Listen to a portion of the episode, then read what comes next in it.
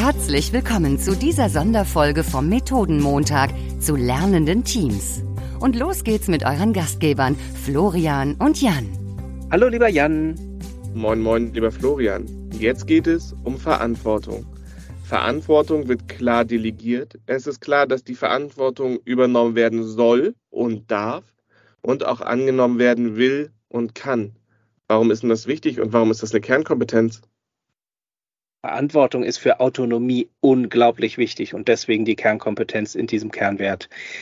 Das liegt daran, Verantwortung übernehmen ist ja das eine, dass wir immer jemanden haben, der sich verantwortlich fühlt für Themen, aber vor allen Dingen die Transparenz darüber, wer verantwortlich ist, damit alle jederzeit wissen, auf wen können wir uns verlassen. Sonst passiert nämlich im schlimmsten Fall was dann kann es passieren, dass jemand sagt, ach, für das Thema hat ja niemand Verantwortung, offenbar muss ich mich darum kümmern, eine sogenannte Verantwortungsdysfunktion.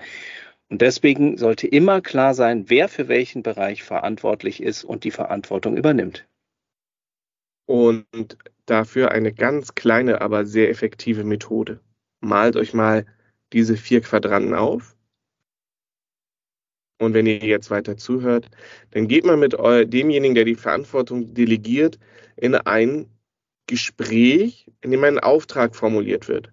Und das läuft dann ab wie folgt. Wenn ich einen Auftrag an Florian übergebe, dann schreibt Florian ganz fleißig mit, wofür soll und darf ich Verantwortung übernehmen und kann und will ich das. Aber Florian ist natürlich ein ganz gemeiner Hund und versucht in diesem Verhandlungsgespräch ganz bewusst Schlupflöcher einzubauen, um möglichst den besten Deal rauszuhandeln.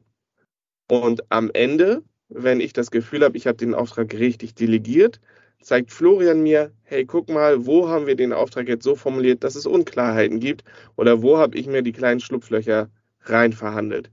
Und dann wird der Auftrag natürlich nochmal richtig delegiert, denn wir arbeiten hier mit Vertrauen miteinander. Aber das ist etwas, was erstens Spaß macht im Arbeitsalltag und zweitens lernt man darüber, wie formuliert man Aufträge, bei denen es nicht zu Dysfunktionen in der Verantwortungsdelegation kommt.